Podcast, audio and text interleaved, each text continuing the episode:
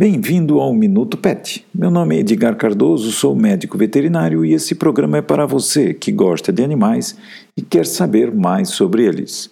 No programa de hoje vamos falar sobre os problemas nos olhos. Como uma câmera fotográfica, os olhos têm uma lente dentro deles que é usada para foco, o cristalino. Uma catarata é qualquer opacidade do cristalino. A opacidade pode ser muito pequena e não interferir com a visão.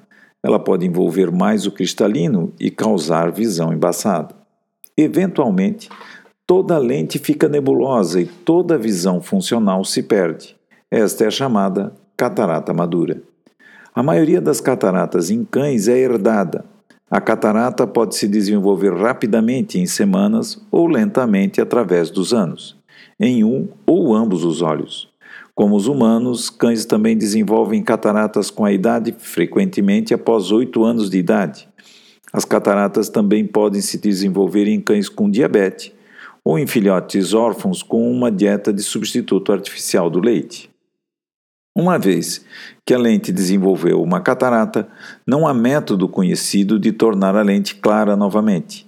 Cataratas maduras e imaturas podem ser tratadas unicamente com cirurgia para sua remoção. Os procedimentos e o equipamento usado para remover cataratas em cães são os mesmos usados em humanos. Através de uma pequena incisão realiza-se a cirurgia. A técnica usada é a de facoemulsificação, onde uma sonda especial emulsifica ultrassonicamente e remove a catarata. Depois que toda a lente é removida, uma lente artificial é aplicada, chamada lente intraocular. A cirurgia é realizada com auxílio de um microscópio cirúrgico.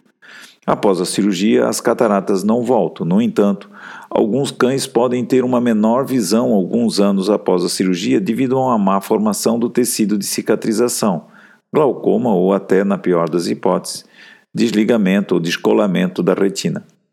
Em alguns casos, a colocação de uma lente intraocular não é possível.